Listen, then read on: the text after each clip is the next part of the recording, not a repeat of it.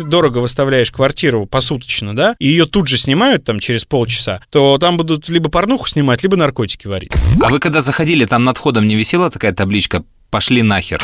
Прикольно, понимаешь? Прикольно. Человек из космоса ему в день рождения отправил фотографию, написал его имя и фамилию, ему прикольно.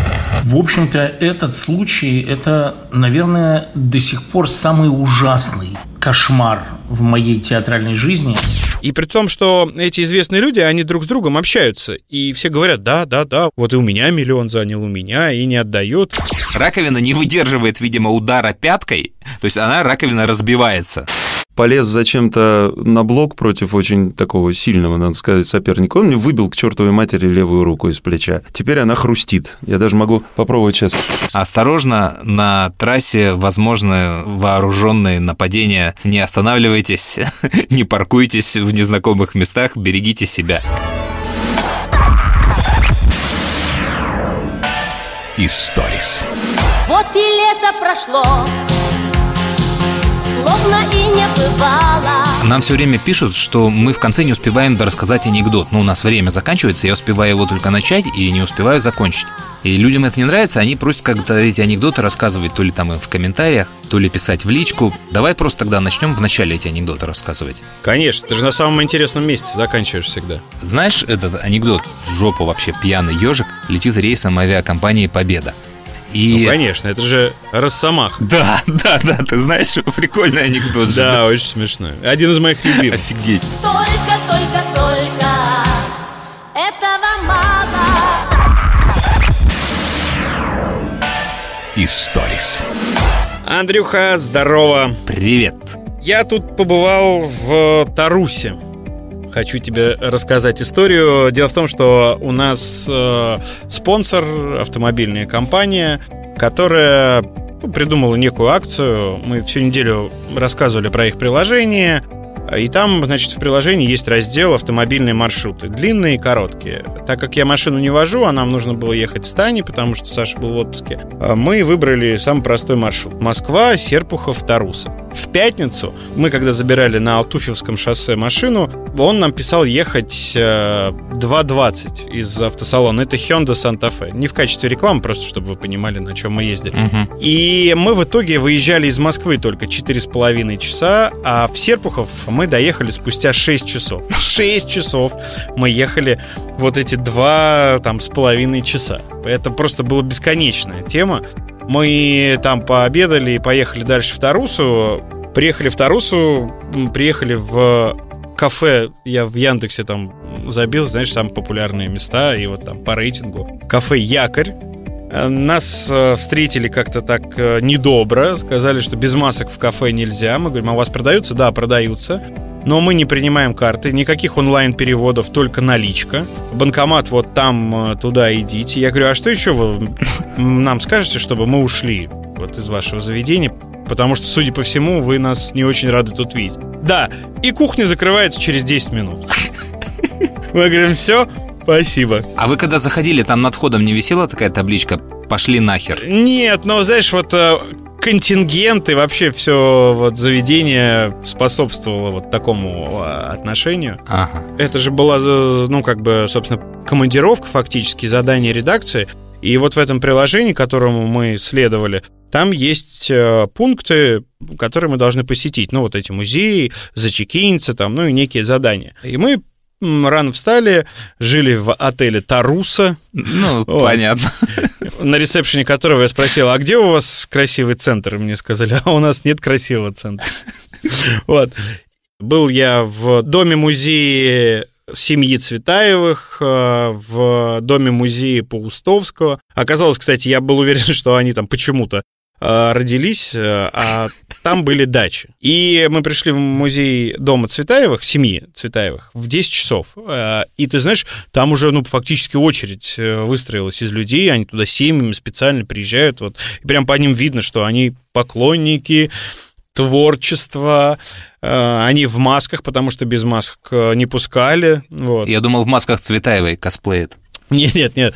А, И они вот прям целенаправленно, и наш с- даже не пустили с Таней, потому что там была уже большая очередь, и они говорят, давайте сейчас вот там экскурсия пройдет, там, условно говоря, полтора часа, потом приходите, чтобы не толпиться в доме, потому что у нас ограничения в связи с ковидом. Мгм. И мы были в кафе, которое называется что-то «Второе дыхание», да, Мгм.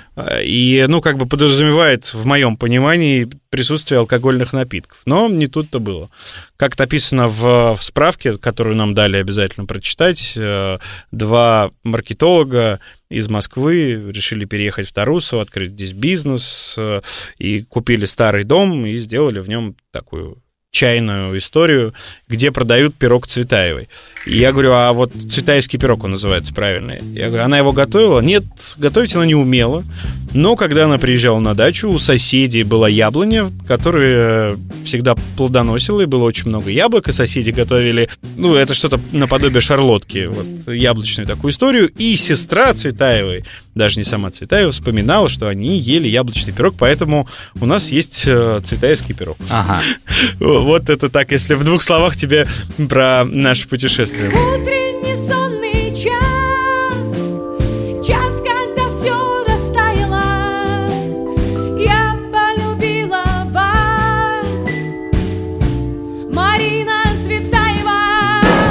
Я тоже, э, ну, во-первых, прикольно, что выезжать уже наконец-то можно. И выезжаем мы с тобой, я так понимаю, тоже по одним и тем же местам. Не в смысле прям точки географические, а это тоже дома-музеи. И э, все они в каких-то близлежащих городах. То есть не в Екатеринбург мы с тобой поехали и не в Хабаровск. Я детей прошвырнул по всяким там Тютчевым, Клинам, Чеховским, э, Переславлям. И ближайшая точка, куда мы сходили, это дом-музей Королева э, Сергея Павловича. Я просто рядом с ним живу. Он находится на улице Академика Королева. Ну, тогда она не была улицей Академика Королева. Ну, там есть такой небольшой лесок, и внутри домик, где он там работал, 6 лет жил. Ну, там ничего необычного, я пересказывать не буду. Это ты, ну, просто заходишь в дом и такой музей а, старого быта. Ты смотришь на все эти книги, сервизы, э, аппаратуру и узнаешь дом своего дедушки. Любой. Просто, ну, тут прибрано и красиво, и есть некая магия того, что тут жил вот этот вот человек и умер. Не знаю, кто ее испытывает, кто не испытывает. Но там, вот ты про экскурсоводов говорил, там очень крутой был экскурсовод, потому что мы задавали ему какие-то вопросы, она, она нам рассказала подробности операции, на которой Королев умер. То есть, что там по часам, как было, какой наркоз сделали, какой наркоз не получился, что у него были челюсти сломаны в лагере, что их нельзя было разжать, поэтому не смогли ввести трубку. Ну, то есть просто максимально подробно. И разговаривали про детей Королева, про внуков, и я вспомнил, что они с Маском встречались. И, конечно, мне кажется, Илону Маску было бы круто приехать в этот э, Музей? домик. Да, да, и потусовать. А у меня-то впечатление такое угнетающее, которое всю жизнь было связано с нашей космонавтикой. Вот ты смотришь полет э, ракеты Илона Маска, там, да, и видишь внутренности корабля. И у тебя полное ощущение, что ты смотришь фантастический фильм, правильно? Да, вот ровно так же было. А тут ты ходишь по домику Королева, и у тебя полное ощущение, что наша космонавтика сейчас вот во всем в этом состоянии. То есть атмосфера и мебель, и диваны, они полностью ассоциируются, что вот, ну, сейчас, в принципе, можно закрыть дверь, и этот домик стартанет в космос.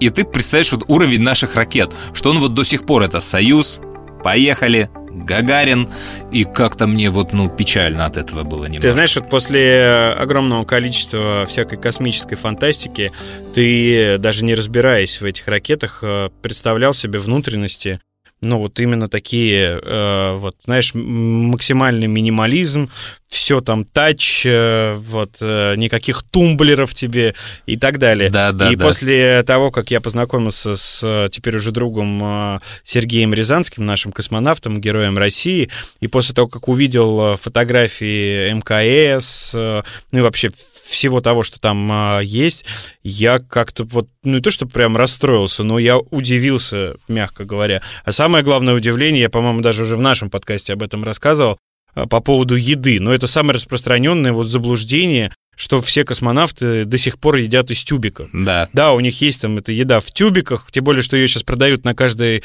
АЗС, э, да, вот эти сувенирные там космические наборы в, в тюбиках. Да, да, да, да. Но э, когда я увидел э, горчицу Махеев, просто на фотографии, знаешь, увеличил, и у него тюбик, он привинчен Ага. к какому-то столу, и я ему пишу, говорю, Сережа, а что это такое? И вот эти снеки, которые он ест там на одном из видео, бизон они называются, ну или как-то там вот э, оленина, курица, говядина и так далее. Тоже на заправках продаются в- и в других магазинах.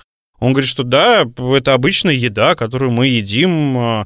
Там а, есть в Роскосмосе какой-то отдел, который, ну, соответственно, лицензирует всю продукцию существующую и дает тем или иным компаниям разрешение на поставку продукции космонавтам. И вот Мгм. обычная горчица, знаешь, э, обычное сгущенное молоко, а я-то себе это представлял, там вот борщ, когда ты Да-да-да. выдавливаешь, этот тюбик летит. Ну, еще благодаря всяким мультфильмам детским. Но, тем не менее, и вот когда я увидел тумблеры, вот, тумблеры, вот, эти, ну, как, в, не знаю, даже не газели, у меня у дедушки в э, машине ЛуАЗ э, были вот такие тумблеры. Да-да-да. Вот. А это как, как бы космический корабль, э, станция, и сейчас я очень удивился. Слушай, а я помню фотки, которые тебе Рязанский присылал из э, этого космического корабля, некоторые видел, и у Королева в домике меня очень впечатлил стенд э, и история. Э, Герман Титов, когда полетел в свою очередь в космос, он тайком от всех распечатал свои фотографии,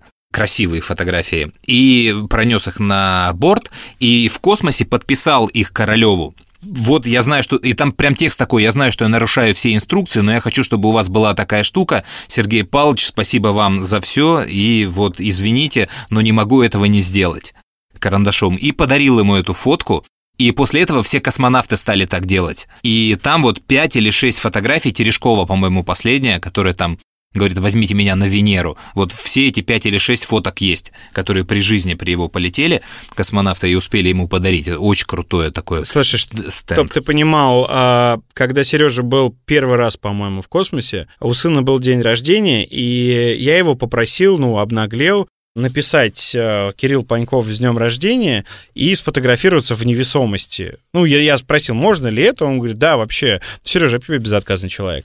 И он сделал фотку, он висит э, кверх ногами, и у него, соответственно, надпись э, Кирюху или Кирилл Панькова с днем рождения. И я отправил Кирюхе, думал, ну, это вот если бы мне, наверное, в детстве подарили, я Да бы сошел что? с ума. Конечно. И был бы самым главным вообще во дворе. Конечно. А он показал это в школе, ну, одноклассникам там, кому-то. Ну, во-первых, первая его реакция была, которая меня удивила, типа, ну да, спасибо, прикольно. При- Прикольно, понимаешь? Прикольно. Прикольно. Человек из космоса ему в день рождения отправил фотографию, написал его имя и фамилию, ему прикольно. Во-вторых, в школе все сказали, да, это фотомонтаж. Да, я так и знал, что Ну, это вообще, ну, то есть никто не поверил ни, ни к чему. Э, И я думаю, ну да, современное поколение, оно такое вот. А он же на белом листе написал, На белом листе, да, просто в этот белый листочек А4, и он написал э, поздравление. И висел кверх тормашками вот в невесомости, и себя, соответственно, снял с этим листочком. У тебя сохранилась фотография? Должна, да, наверное, должна где-то. Поищи, пожалуйста, я из нее сделаю обложку нашего выпуска. Я обожаю белые листы бумаги. Хорошо, хорошо, Понял, да? да. Слушай, а ты знаешь, откуда взялся обратный отчет? Э, вот перед стартом 10, 9, 8, 7, 6. Нет, не знаю. Нет? Это из фильма, прикинь. А, ты что? Да, это был фильм э, Фрица Ланга, 1929 год «Женщина на Луне». Фантастический фильм. И вот там он впервые придумал эту штуку для напряжения, э, чтобы передать саспенс э, во время старта. Ну, то есть, представь, 29 год человек снимает про полет ракеты куда-то. Это бомбическая фантастика, то есть никогда еще никаких полетов нету. И вот он там делает, но с пяти этот отчет начинает. Пять, четыре, три, перемежая это лицами э, людей, актеров, вот, и после этого это взяли в разработку э, в ракетах. Причем э, помощником осветителя на съемках этого фильма работал Вернер фон Браун, который потом стал отцом сначала ракетной программы фашистов, немцев, а потом американцы его сперли, и он стал уже развивать э, космическую программу американцев. И потом с Королевым у них было соревнование. Вот, так что этот обратный отчет, он пришел из кино. Ну, клевый факт.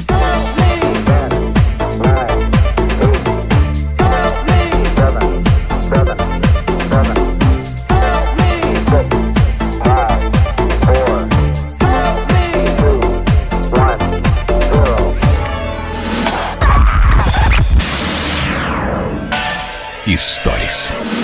Между прочим, начался театральный сезон. Ты не театрал? Я, ну, такой пассивный театрал. Меня жена периодически вытаскивает э, на какие-то классические постановки. Ну, классические в том плане, э, давай так неправильно, не классические, а популярные. Ага. Ну, то, то, что все посмотрели, то, что э, выходит в формате антрепризы, то, что делают какие-то наши общие друзья, ну, из серии квартета И, Да. и так далее и тому подобное. Но я, ну, такой, не, не, а- неохотный ходок в э, театры. Мне нравится буф- буфет. Да, понятно. Я на самом деле за уши притягиваю этот факт, что ну, а, на- начался театр, тем более, что у нас истории сейчас будут о э, финале театрального сезона, о зеленых так называемых спектаклях. Нам с тобой удалось перехватить Лешу Кортнева, который рассказал нам несколько историй для подкаста, и связаны они с зеленым спектаклем. Есть такое понятие, когда заканчивается сезон и играется последний спектакль, актеры устраивают друг другу розыгрыши прямо во время спектакля. Это называется зеленым спектаклем где они друг друга подкалывают, но так, чтобы э, человек попал в неловкую ситуацию на сцене, но он должен из этого как-то выкрутиться, и чтобы зрители в зале этого не заметили. И Леша Кортнев тебе, да, рассказывал про свои зеленки, э, и, по-моему, он рассказал про спектакль «День...» Э, радио, по-моему. Да, День радио. Я тогда вкратце обрисую, вдруг кто-то не знает э, спектакль.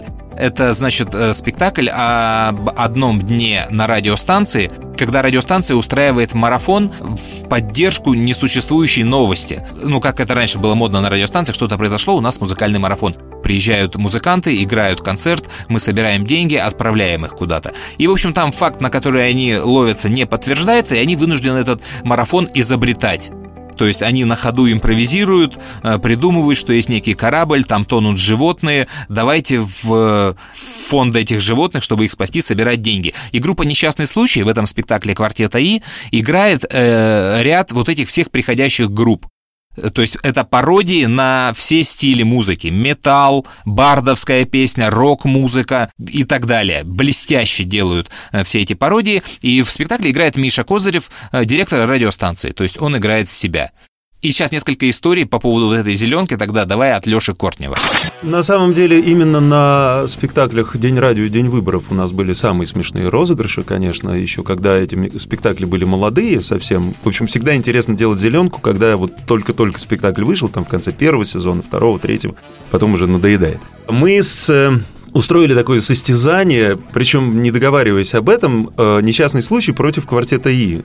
То есть разыгрывали друг друга, и я считаю, что мы победили, хотя квартетчики, наверное, считают, что победили они.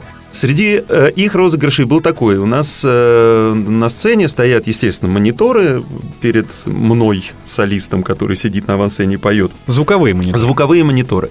И вот во время зеленого концерта я обнаружил, что один из звуковых мониторов покрыт черной тряпочкой, такой бархатом. Ну, не обратил на это внимания, потому что звуковая картинка все равно была очень удобная, комфортная. И только когда я вышел петь э, песню м, «48 часов без трусов», это вторая, второй музыкальный номер, блюз такой, я там сижу как раз низко, я увидел, что с этого монитора сдернута тряпочка, а это оказался еще и видеомонитор, по которому мне запустили хардкор такой, значит, неме- немецкое порно, без звука. Вот. А, Но, знаешь, настоящего мужика порно не проймешь. Я с удовольствием посмотрел на это все, не возбудился, допел песню до конца и ушел. Слушай, я тут решил разорвать э, немножко Кортневское интервью, точнее его дополнить, и э, э, набрал нескольким людям, которые в этом спектакле участвуют. Это Леша Барац, Миша Козырев, и я попробую как-то разбавить э, эти истории э, их версиями или их похожими ситуациями. Вот конкретно ответ Леши Бараца, Леши Кортневу по поводу этих розыгрышей. Кто побеждал, не знаю. Хотя бились мы не на жизнь, а на смерть, но проигравших не было, все побеждали. И мы же еще не только квартеты разыгрывал несчастный случай и наоборот, а еще и друг друга разыгрывали там внутри. Есть такой момент там в Дне радио, когда вырубился свет, и нужно, чтобы кто-то пел, и там, значит, я говорю о том, что там тебя ждут. Два человека такие в свитерах, у них нет демозаписи, зато есть гитара. Может, их сюда, в студию? Дальше Миша спрашивает, кто, кто они такие. И Слава говорит, я не знаю, кто они такие, но говорят, что пели с самим Сибиряком. Кто такой сам Сибиряк, спрашивает Миша. А Слава ему отвечает, так как он на, назвал судно это э, фамилией дедушки, вот, он отвечает э, Мише, точно не мой дедушка. Я на зеленке говорю, не мой дедушка? И Слава, конечно, потом не смог играть сцену. И это вошло в спектакль. С тех пор мы так и играем. Не мой дедушка. А из наших взаимных розыгрышей, это было на том же спектакле, был такой, он мне очень нравится.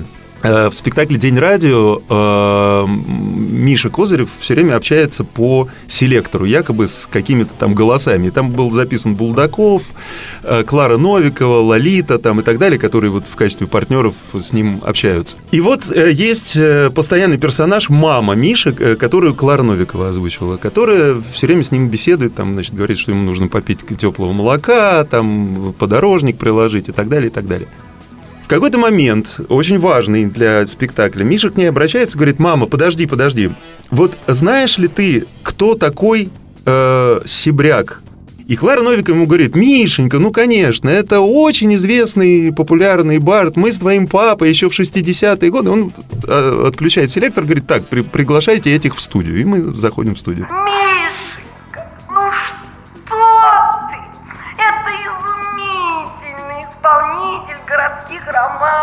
Мы не поленились накануне съездить к Кларе и записать одно единственное слово, которое наш звукорежиссер и включил во время этого диалога. Значит, Миша спрашивает, мама, подожди, знаешь ли ты, кто такой Александр Сибряк? На что Клара ему говорит, Стоп!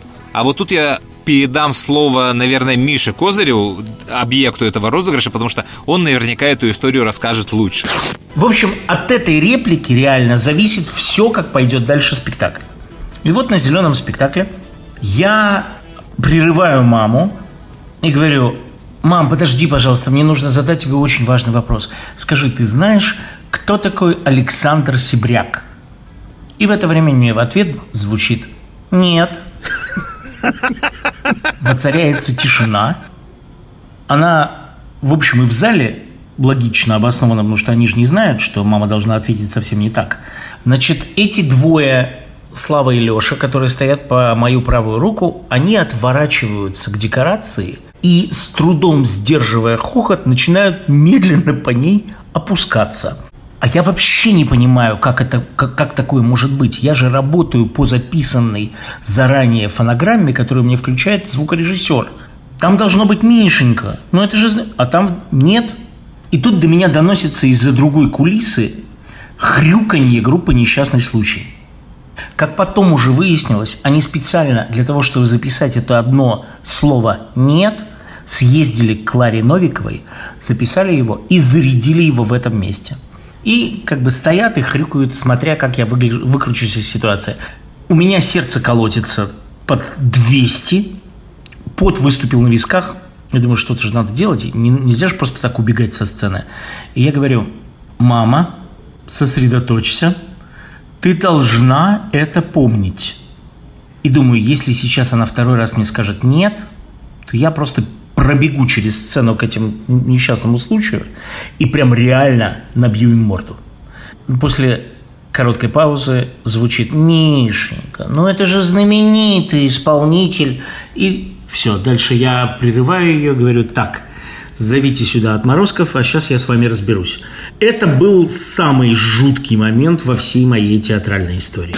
Народ просто попадал. Причем в чем прелесть еще? Э, Надо же так разыграть, чтобы в зале не было ничего понятно, чтобы эта зеленка не выплюснулась за пределы рампы. Ребята из квартета просто поползли на четвереньках в относительной темноте. Надо отдать должное Мише Козыреву. Он начал уговаривать селектор, говорит, мам, ну все-таки подумай, ну, может быть, ты вспомнишь. Вот. И тогда наш звукорежиссер запустил следующий трек, где он говорит, Мишенька, ну, конечно. И было полное ощущение, что да, она вспомнила в результате. Но этот розыгрыш запомнился надолго, надо сказать. Ты знаешь, Игорь, э, парадокс в том, что они э, не помнят э, этих историй из розыгрышей. То есть я вот с ними сейчас разговаривал, Слава ничего не вспомнил. Он вспомнил одну историю про пирожки. Если ты помнишь момент, когда секретарша приносит пирожки, они все эти пирожки едят. Ну, конечно, это же главный объект для розыгрыша. Потому что ты в этот пирожок можешь запихать все, что угодно. Хочешь перец, но я знаю точно, они запихивали васаби. И когда ты на сцене раскусываешь пирожок с васаби, то это уже ну, сам понимаешь, дальше уже тебе иногда бывает не до спектаклей. Но, с другой стороны, они еще вспоминали, что это был такой антирозыгрыш. Когда ты первый раз пирожком разыгрываешь, дальше все ждут, что с этими пирожками что-то будет. И это уже сам по себе розыгрыш, когда ты его в страхе на сцене кусаешь, и ничего не происходит. И у тебя как бы на, на сердце отлегло сразу же. Слушай, они столько раз играли э, уже этот спектакль, э, что, мне кажется, ну, действительно могло замазаться. Их, их память э, уже не воспроизводит, да, эти истории. Да, да, да. А я, знаешь, я два года назад э, привел маму к ним на спектакль, а она не знала, ни- никогда не смотрела этот спектакль, как выяснилось. И я зашел... День радио? Да. И я зашел к ним э, перед спектаклем, ну так, поздороваться, мы давно не виделись, э, за кулисы, э, пошутить. И говорю, ребят, у меня сегодня мама в зале сидит, пожалуйста, сделайте нормально. Не как обычно фигню вот вашу, вы на отъебись сделали и разбирали. А хорошо, сыграйте. Ну, они там что-то пошутили, говорят, что не материться. Я говорю, ну так, в меру. В общем, давайте, все, красиво для мамы сделайте. Все, похохотали, похохотали, пока мама пошла на спектакль, я уехал. После спектакля маму забираю, она вся белая и красная. Я говорю, там такое было, там такое было. А они что делают? У них есть момент, когда они звонят в Петропавловск-Камчатский своему старому другу, которого играет Николай Фоменко, чтобы задать ему вопрос. Знаешь, да? Да-да-да. Вот. И, в принципе, это там имя упоминается только один раз. И в ответе, э, в диалоге оно не фигурирует. Да, Миш, ты знаешь, у меня пол Петропавловска знакомо. А, стоп, а помните у нас э, в фонотеке парень работал, такой невысокий, черненький, ну крепенький такой. А, Володя. А, Володя. Не, не, не, нет, а, Виталик. О, Вот, точно, Виталик. это был Виталик, я Ну, помню. неважно, он э, женился и уехал в какой-то город на П. Вот.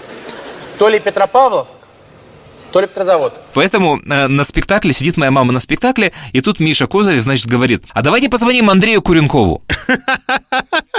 Помните, с нами работал Андрюха Куренков? Вот. И мама говорит, я в этот момент сползаю под стулом, говорит, думаю, что ты сейчас что-то сейчас выйдешь или что сейчас будет. И они забирают вот, Андрей, э, привет. Ну, а там уже диалог с записанным Николаем Фоменко. Очень круто, да. Вот, и они, я так понимаю, что в каждом спектакле, если у них есть кто-то из друзей, они всегда меняют вот это имя, это очень круто. Я им потом позвонил, говорю, блестяще, ребят. Но там такой спектакль, что грех не менять, тем более, что они его так давно играют, э, поэтому, мне кажется, это добавляет э, и актерам тоже какого-то настроения. Вот. А я и спектакль смотрел сто раз, и фильм смотрел миллион раз, и очень люблю и все, что они делают, э, ну, в большинстве своем. Вот, ну и вообще квартеты, конечно. Он, молодцы. кстати, есть и в Ютьюбе лежит, и издавался много раз. Если кто не видел, стоит его посмотреть. Подожди, мы у Кортнева забрали вообще все время. Мы же с него начались. Он, он нам рассказал несколько историй. Да, это все Леша. Да, Леша, он же, он же спортсмен, э, любитель, и он очень много э, травм все время получает на горнолыжных курортах, э, когда отдыхает там. А он не просто там иногда отдыхает, он еще иногда участвует в соревнованиях каких-то выставочных. И я вот точно помню, история была в 2007 году. Он принимал участие в- на каком-то лыжном фестивале горнолыжном, там Белоголовцев участвовал, и все это было под спонсорством Audi. И они разыгрывали машину Audi TT. Не в личное пользование, не на совсем, по-моему, год или два ты должен был этой машиной попользоваться, и Кортни выиграл ее.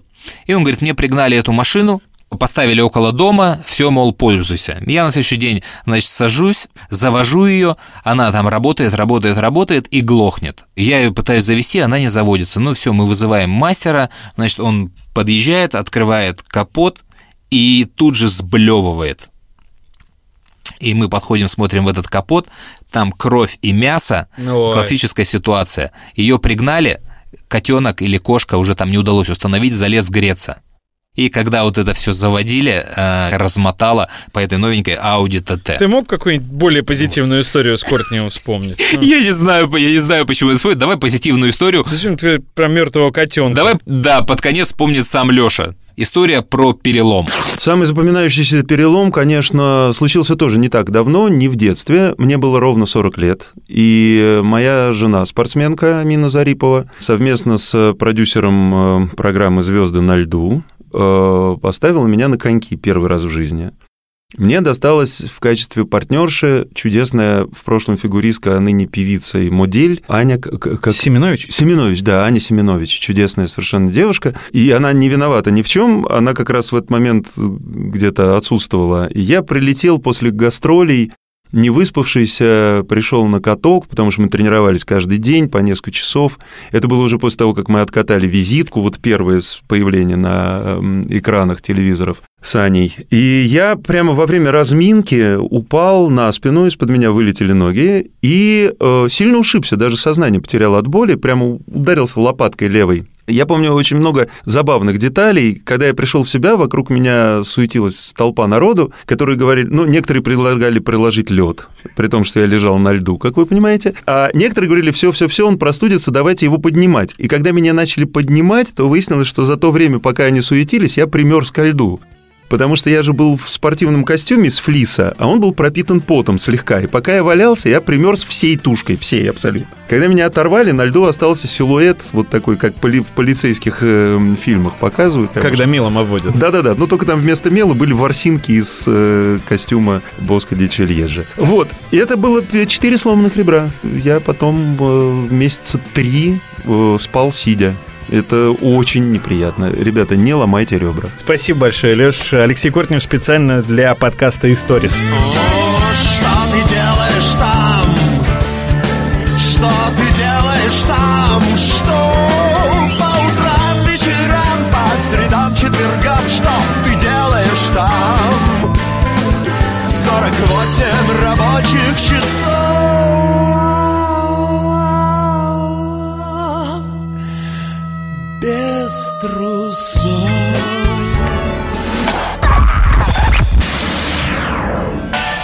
Историс. Вот видишь, как мы дав- давно с тобой не записывали, у меня стоят метки, что нужно по следам программ ответить, а я уже не все помню даже истории, которые были. Я помню, что мы про собак с тобой говорили в Росгвардии, и я-то тебе тогда забыл сказать, что я этих собак встречаю сейчас регулярно, возможно, твоих знакомых, э, на метро в ВДНХ у себя. Потому что кинологи Росгвардии и полиции, они привозят туда щенков тренировать э, на сборище людей к метро ВДНХ, к парку, кстати, Королева, э, Сергея Павловича, там космический парк, подгоняют две машины, и оттуда выходят сотрудники с собаками и по очереди спускаются в метро. Они спускаются в метро, проезжают одну станцию, Алексеевская, переходят, возвращаются обратно.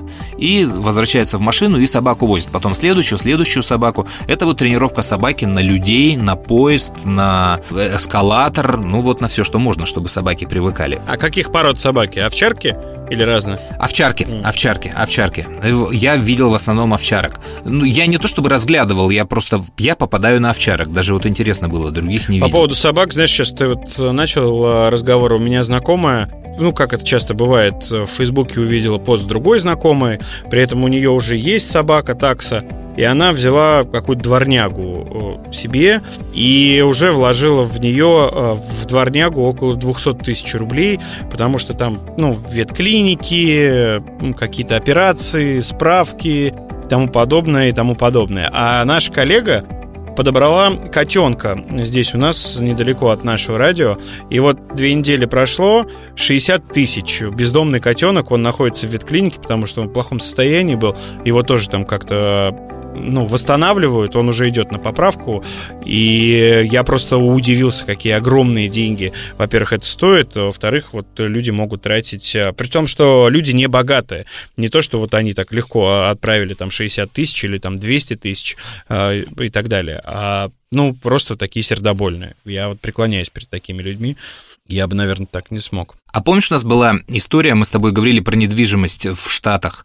Я тебе говорил, что вот э, застройщики иногда выкупают вид из окна. Да, да, да. Вот мне напомнили историю, говорят, что, ну, подожди, Андрей, в Штатах полно э, и других историй. Действительно, я вспомнил, там небоскреб есть в Нью-Йорке, City Corp здание. Ты если видел э, Нью-Йорк э, в фотке небоскребов, он такой со спиленной наискось крышей, как призма. Ну, в кино, Такой, наверное, точно Сто процентов видел, да, у нас такая Москва-Сити есть, похожее здание. И вот я же действительно вспомнил, это такая башня, небоскреб, и а, она построена на сваях на четырех сваях.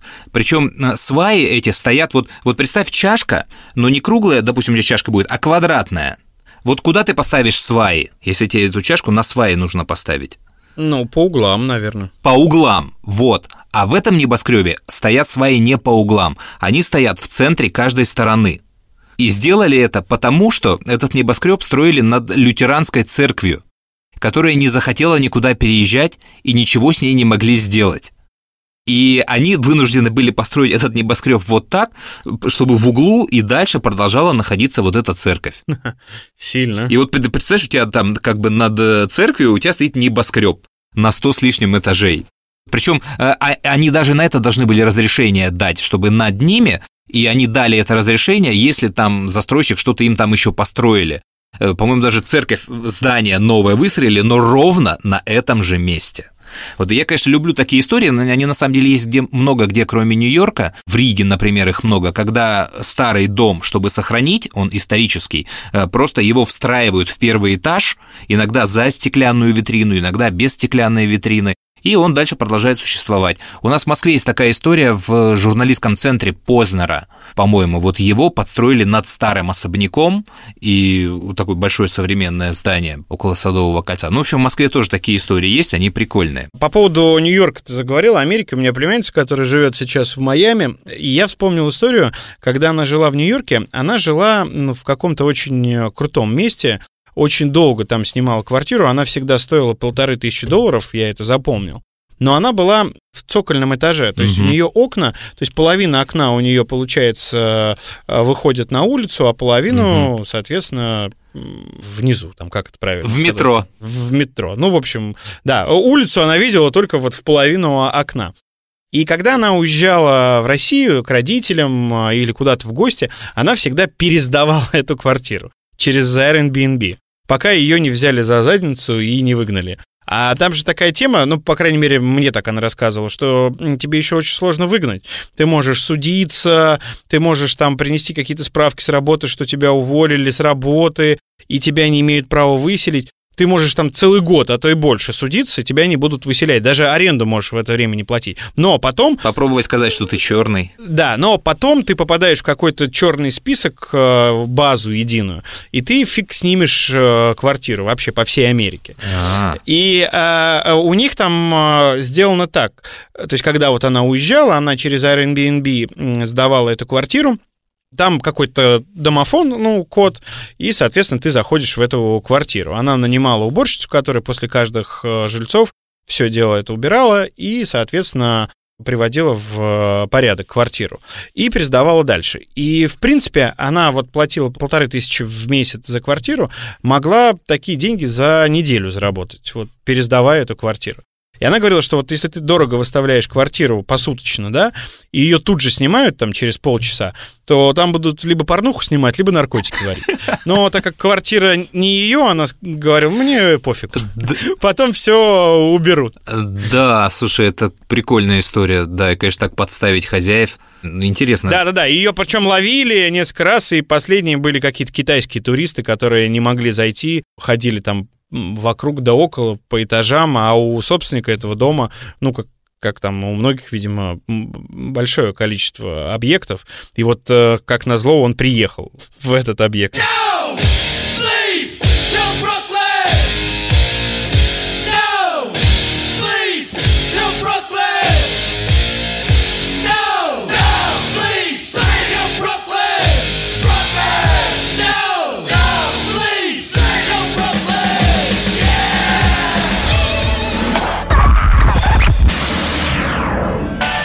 Историс. Не могу не рассказать историю про фотографию, которую я тебе прислал с кровавым полом в ванной. Ты ее не знаешь же? Я ж тебе ее не рассказал, да? Я ее в подкасте должен был рассказать. Нет, не знаю, я даже удивился. Мы же в прошлой программе объявили конкурс на билеты на группу «Рок Привет». Расскажите свою историю. И практически сразу же мне прилетает письмо с вот с этой фотографией. То есть э, фотография, пол в ванной, э, залитый кровью так, как будто там разделывали поросенка, как минимум, и отломанный кусочек э, раковины. И письмо начинается словами «А, «Андрей, здравствуйте, вот прямо сейчас мой муж пытается заработать э, билет на ваш концерт». И вот эта фотография. И я, конечно, дальше читаю, я ее кратко расскажу, эту историю, но я просто после этого заголовка настолько смеялся, что до сих пор помню историю. Я просто открыл сейчас эту фотографию. А, ну вот, э, значит, Смотрю э, человек э, поранил палец на ноге, как-то там, я не помню. Э, сильно кровило, он забегает в ванную комнату и забрасывает ногу в раковину, чтобы открыть воду и сразу водой это споласкивать. Раковина не выдерживает, видимо, удара пяткой, и у нее отваливается вот этот вот кусок раковины. То есть она, раковина разбивается и падает. То есть и он пятку пропарывает об э, образовавшуюся грань. А. Соответственно, начинает течь вот эта кровь, крови еще больше. Они все это дело заматывают, накладывают какие-то там швы, не швы. Э, Ну, в общем, как-то все это прекращают. Э, Но почему-то не убирают кусок, этот осколок оставляют его там на следующий день. И на следующий день, это тот день, когда пишут, и когда ты видел вот эту вот кровь, этот человек принимает ванну, и вылезая из ванны, он наступает на этот осколок и поскальзывается. И уже здоровая нога взлетает вверх, и он здоровой ногой об этот же край распарывает здоровую ногу. А, И его поднимают, слушай, уже и, и вывозят в медпункт. И в медпункте его уже зашивают. Это два дня, две ноги. То есть это э, волшебная история, но мы не смогли туда предложить билет, Комбо. потому что человек не ходячий. То есть этот билет можно просто подарить как э, ну, подарок. Просто что- чтобы, чтобы он висел на стенке. Я думаю, эта история достойна билетов, поэтому если вы действительно так любите группу «Рок Привет», э, там ближайший концерт в Москве или там в вашем городе, я с ребятами свяжусь, и мы организуем. Аккуратно только в ванную комнату и в туалет ходить. Да, перед концертом. А вот, по поводу туалета ты сейчас заговорил. А Опять же, ну, так как э, путешествие только закончилось, наше стание автомобильное, Москва, Серпухов, Таруса, Москва, мы остановились на зеленой заправке, а что там, BP, и мне очень хотелось в туалет. А там, э, ну, вот есть заправки нормальные, цивилизованные, э, с туалетами, я имею в виду, где отдельно мужской, отдельно женский, или там писсуары в мужском есть, ну, где нет очередей, ну, вот просто нет очереди.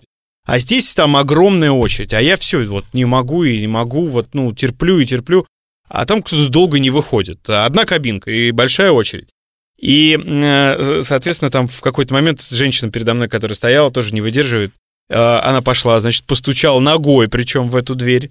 Э, Выходите там. Через минуты две, наверное, вышла испуганная девушка. Прошла вот э, мимо очереди, но при этом э, очередь так медленно двигалась, что я думаю, все, я сейчас не могу.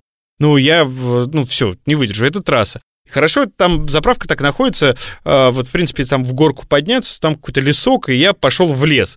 Значит, поднимаюсь в лес, стою, и за мной, чтобы, чтобы ты понимал, человек пять, наверное, вот такой же вереницей, и мужики, и женщины идут. И, судя по всему, по этому же делу. И мужики у меня спрашивают, а где, типа, куда вы ходили? Я говорю, да вот, ну, вот лес туда ходил. А то мы увидели вас, вы так как-то вот, ну, в очереди стояли, потом вышли. Мы подумали, что вы местные, знаете, куда идти. И пошли за вами вот этой вот толпой. Я говорю, ну, тут лес, посадочка такая. Я говорю, родина мать позволяет, пожалуйста. Но это было очень смешно. Вот поэтому москвичей не любят там. А я был в Переславле-Залесском, повез детей в ботик Петра. Мы долго думали, на какой машине поехать. Э, У меня два впечатления от этой поездки. То есть мы долго думали, на какой машине поехать. В результате наша тетка сказала, поедем на моей, я вас отвезу. Я был не против. Э, Мы приехали в Ботик Петра, стали парковаться э, около какой-то гостиницы. Она вроде как запарковалась, стало нормально, но решила переехать вправо. Освободилось место чуть-чуть лучше. Мы тогда бы не закрывали крыльцо и вход в какой-то там мотель. И она слишком рано, выезжая с парковки, повернула вправо и своей дверью э, прижалась к Мерседесу, стоящему там, снесла ему этот бок, фару, в общем, просто притерлась. А Мерседес, эта тетка, заехала в туалет сходить э, в этот мотель. Просто до минуты. Там, да, там стояли до крыльца чуваки, и говорят, «О, она сейчас выйдет, она в туалет. Спрашивала, у вас тут туалет есть? Вот. И мы оставили нашу тетю и уже пошли на экскурсию, и где-то через три часа с ней встретились, через четыре. А в самом Переславле-Залесском меня дико впечатлили афиши э, по всему городу, расклеенные тумбы «Александр Петров Авеню» отель. Э, Восемь номеров, что там актовый зал какой-то, где во весь рост на этих афишах стоит Александр Петров, актер Саша Петров, и торгует своим фейсом, рекламируя этот Александр Петров Авеню отель называется. Но он сам из Переславля-Залесского, и, видимо, кто-то там из его родственников или друзей получил права, и вот этот отель продает. Слушай, я фактически знаю эту историю, потому что мои друзья, наши бывшие коллеги, они занимаются пиаром Петрова, и в том числе этим отелем. Насколько я понимаю, это, э, ну, как бы отель его, но занимается там всем его сестра. Ага. И там э, в разных номерах э, разные кадры из советских э, фильмов. Они просто А. мне звонили, наверное, год назад или полтора. Сначала искали шеф-повара в э, ресторан этого отеля, а потом спрашивали, как можно получить лицензию, ну и, соответственно, в этом э, консультировались. В итоге, если я не ошибаюсь, они даже ее не стали получать, а есть какой-то выездной бар, который там э, торгует алкоголем. Вот такая история. И, насколько я понимаю, ну, отельный бизнес пока так себе В идет. Переславле-Залесском. Да, я тоже об этом думал. Вот э, что меня может заставить, ну, поехать в отель Александр Петров? Ну, я не знаю, вполне возможно, это работает. То есть я уверен, фанатов есть. Слушай, И- но я уверен, что вот в этих э, городках, которые относительно недалеко от Москвы находятся, да, и там огромное количество туристов. Я вот был свидетелем буквально в Тарусе. Мы э, снимали номер, там небольшой выбор этих отелей. Мы хотели просто жить в центре. Вот отель Таруса. Ну, ты знаешь, он был, бит- он был битком. Он небольшой, но там все номера были заняты. Я последний номер, э, ну, да, последние два, так мы с Таней вдвоем были, и, соответственно, мы два номера брали. Я последние два номера забирал. А Петров, не знаешь, сейчас снимается? По-моему, сейчас нет. Ты знаешь же, он сейчас подписал о, контракт на несколько лет, что он снимается в фильмах только, по-моему, Art Pictures, то есть в фильмах только одной конторы какой-то на несколько лет. И я так понимаю, что это сейчас, во-первых, модно у вот сервисов, которые занимаются производством сериалов, там чего угодно, подписать себе актера на такой эксклюзивный контракт. И э, я так понимаю, что в связи с пандемией особо съемок-то и нет. И те, кто сделал эту фишку, кто продался вот так вот, они-то, конечно, в фаворе и молодцы. То есть они подписали эксклюзив, получили деньги, а сниматься-то, собственно, нигде и не надо. Слушай, я Не знаю, хорошо это или плохо. точно знаю, да, а- об этой истории, потому что встречался со своей знакомой, которые занимаются м, несколькими известными артистами, и я тоже был удивлен, что они подписывают контракт, э, и уже компания которая владеет, вот условно говоря, на год с правами на съемки этого человека, это не касается рекламы, а именно Да, кино. да, да. Ну, наверное, к- там по-разному у всех, но тем не менее. И вот э, все вопросы только к ней. Либо то, что она снимает, либо если ты там какое-то стороннее э, продакшн, агентство, не знаю, продюсер, да, ты договариваешься по условиям с этой компанией, а она платит просто человеку зарплату в месяц. Да, ну они, естественно, для больших звезд гигантские эти зарплаты, но вот как раз с с пандемией многие выиграли от того, что подписали такой контракт. Я богат, сука! Я вас всех сделал вот так вот, так вот. Вы все будете падлы. Ой, господи, прости. Насчет половины-то бедным отдать я, конечно, немножко погорячился. Ну, процентов, возможно, 10, ну, 5. Все же зависит от налогов, ты сам понимаешь. А вообще, зачем бедным деньги? Только душу травить. Я им лучше свечку за них там поставлю. Историс. По поводу известных э, актеров, э, буквально на днях тут как раз встречаясь вот с э, нашей общей знакомой, которая занимается этими актерами, она рассказала историю, что есть э, некий человек, которого знают э, в звездной тусовке. Причем и камеди, и музыканты наши, и известные актеры. Он ходит к ним на дни рождения, на концерты и так далее и тому подобное. Который представляется сотрудником конторы. Контора — это ФСБ. Да. Никогда он не показывал ксиву, просто есть имя и фамилия. При этом он периодически обращается вот как раз э, к одному известному актеру и просит сделать э, ну, всякие вещи из серии «Размести пост э, о том, что ты голосуешь за Конституцию». Или вот сегодня день российского флага, размести что-нибудь об этом. Якобы он курирует от конторы всю культуру в России. Ага. А, при том, что, ну, я сейчас не буду называть фамилии, чтобы, ну, никого не подставить. А, Но это все известные люди, ну, то есть топ наших музыкантов, наших актеров э, и так далее. И, ну, ко мне обратились, э, чтобы я узнал у своих э, друзей, а у меня их много в этой организации, есть ли вообще такой отдел, и есть ли там такой человек. Потому что он начал занимать еще, причем пару лет назад, деньги и не отдавать их. Там миллион, э, у кого-то больше. И при том, что эти известные люди, они друг с другом общаются. И все говорят, да, да, да, он занял у нас там, условно, и Вася. Вот и у меня миллион занял, у меня, и не отдает, и так далее. И, ну, я обратился к друзьям, они поинтересовались. э, Во-первых, они удивились вообще, что, в принципе, э, ну, естественно, в конторе есть отделы по борьбе со всем и с курированием всего. Но вот э, мне сразу сказали, что в конторе нет людей, которые в отделе культуры отдавали бы приказы типа размести про Конституцию, этим э, занимаются другие ведомства.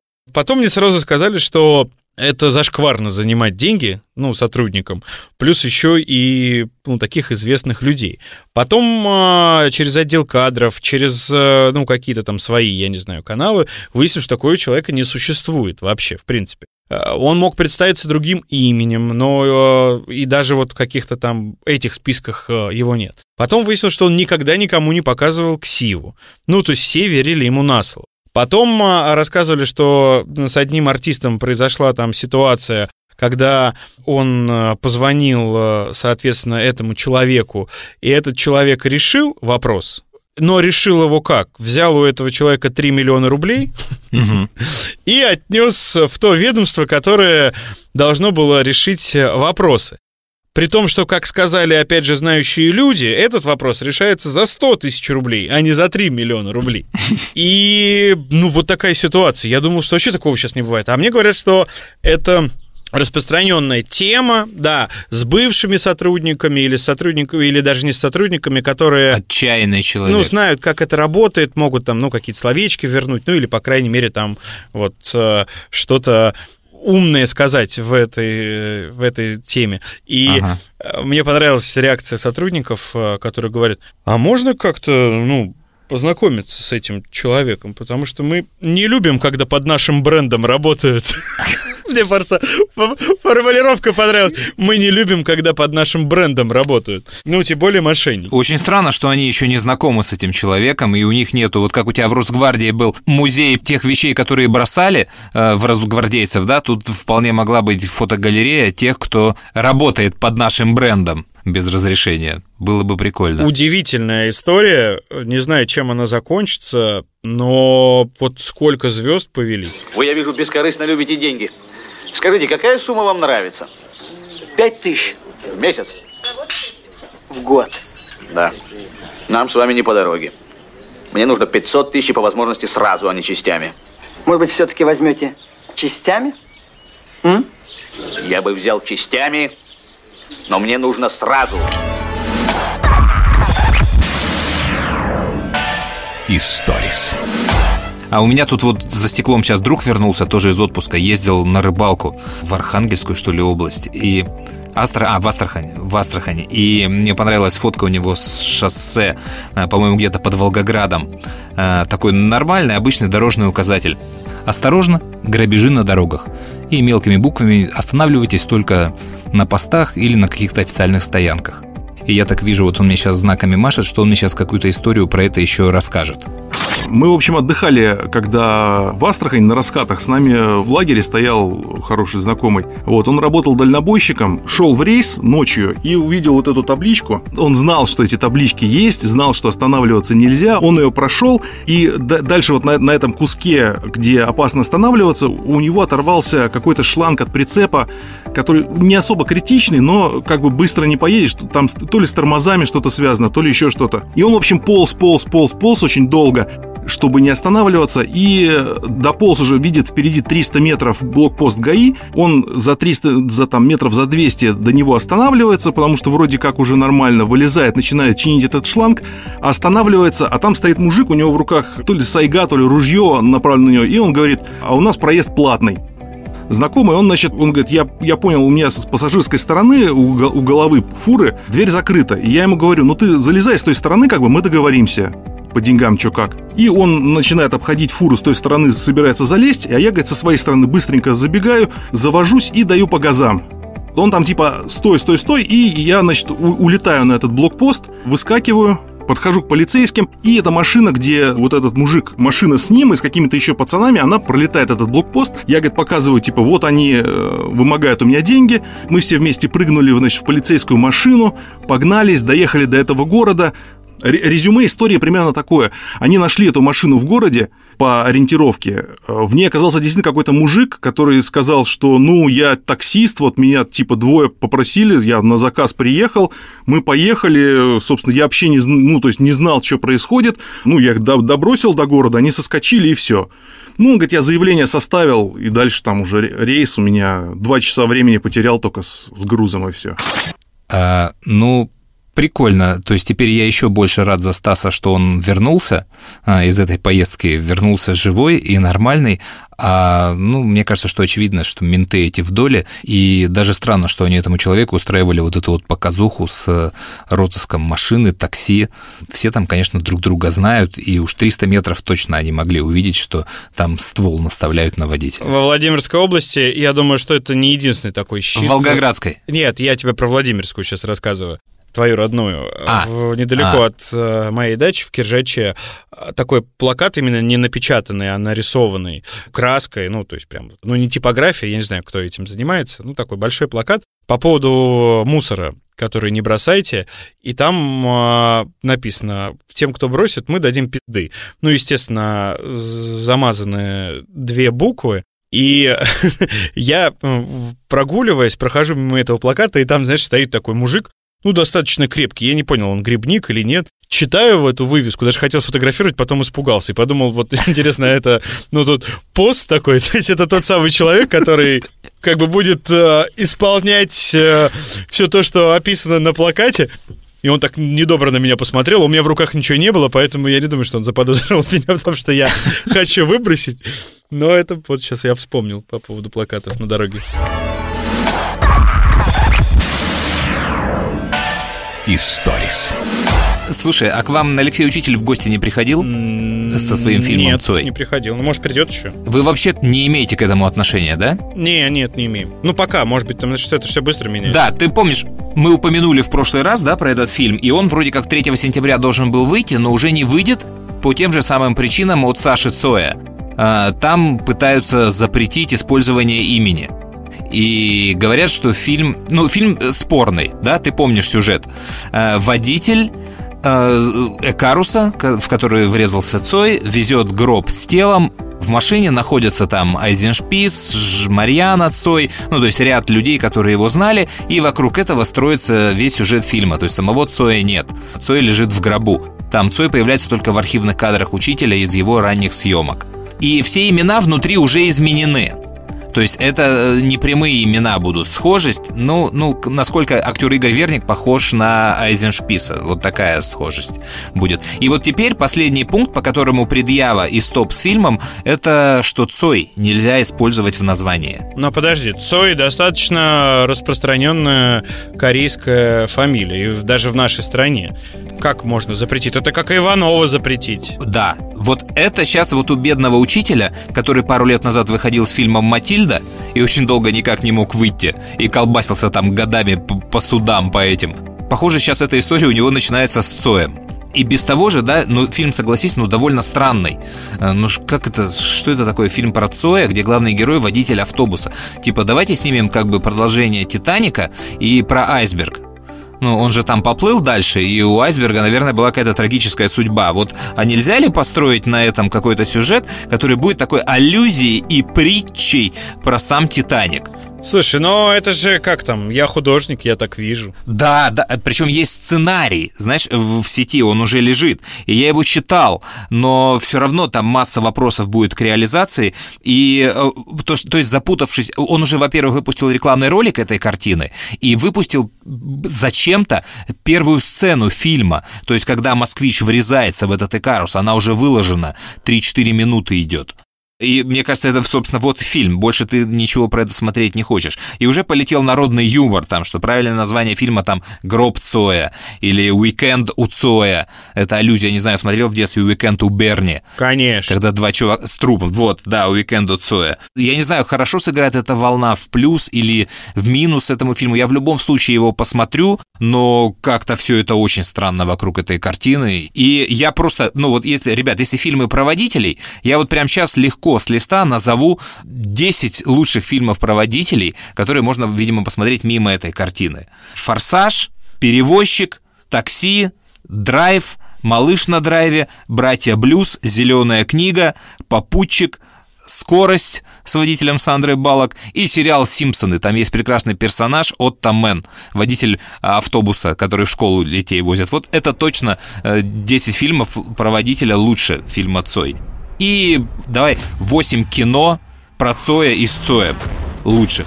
Это Черный альбом, группа крови, звезда по имени Солнце, ночь, это не любовь, начальник Камчатки, 46 и 45. Передайте, чтоб через два дня был у меня. Заодно гроб привезет.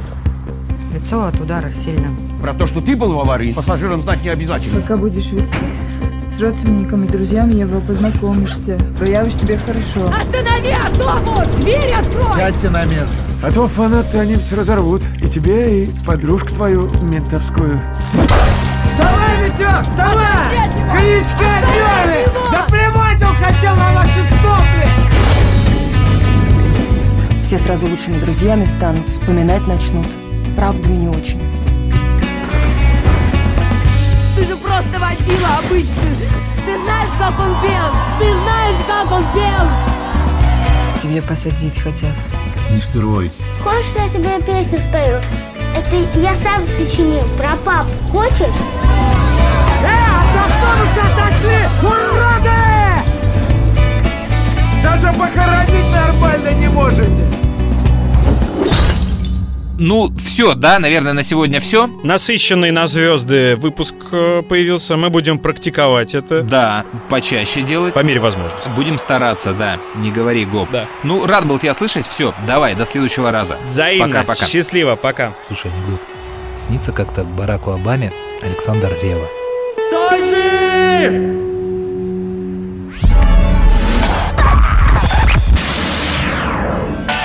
Историс.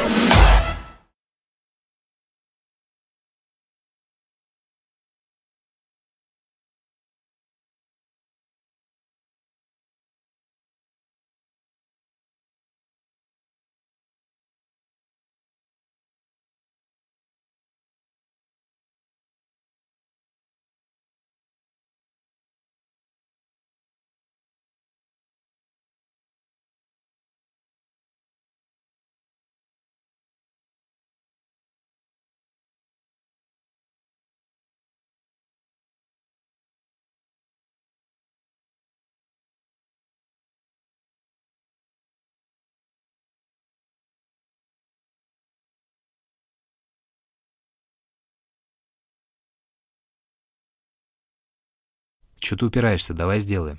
Да не, Андрюх, ну... Давай поставим, тебе говорю. Слушай, ну а если мы не выйдем 3 сентября, то она вообще работать не будет. Меня тоже достало, ну, понимаешь, мне прикольно, потому что эта шутка была моя внутренняя шутка. Мы с другом, специалистом по Шафутинскому, шутили ее еще в школе практически. И вдруг она стала таким народным мемом. Давай сделаем. Для меня один раз. Слушай, ну уже Ургант это сделал, но смешнее уже не будет. Да, они очень круто сделали. Ладно, не будем. Хорошо. Да фиг тебе, я же в конце концов свожу, поэтому я решаю, что будет, а что не будет. Я календарь переверну И снова 3 сентября. На фото я твое взгляну И снова 3 сентября. Но почему, но почему Расстаться все же нам пришлось? Ведь было все у нас всерьез 2 сентября. Но почему, но почему Расстаться все же нам пришлось? Ведь было все у нас всерьез 2 сентября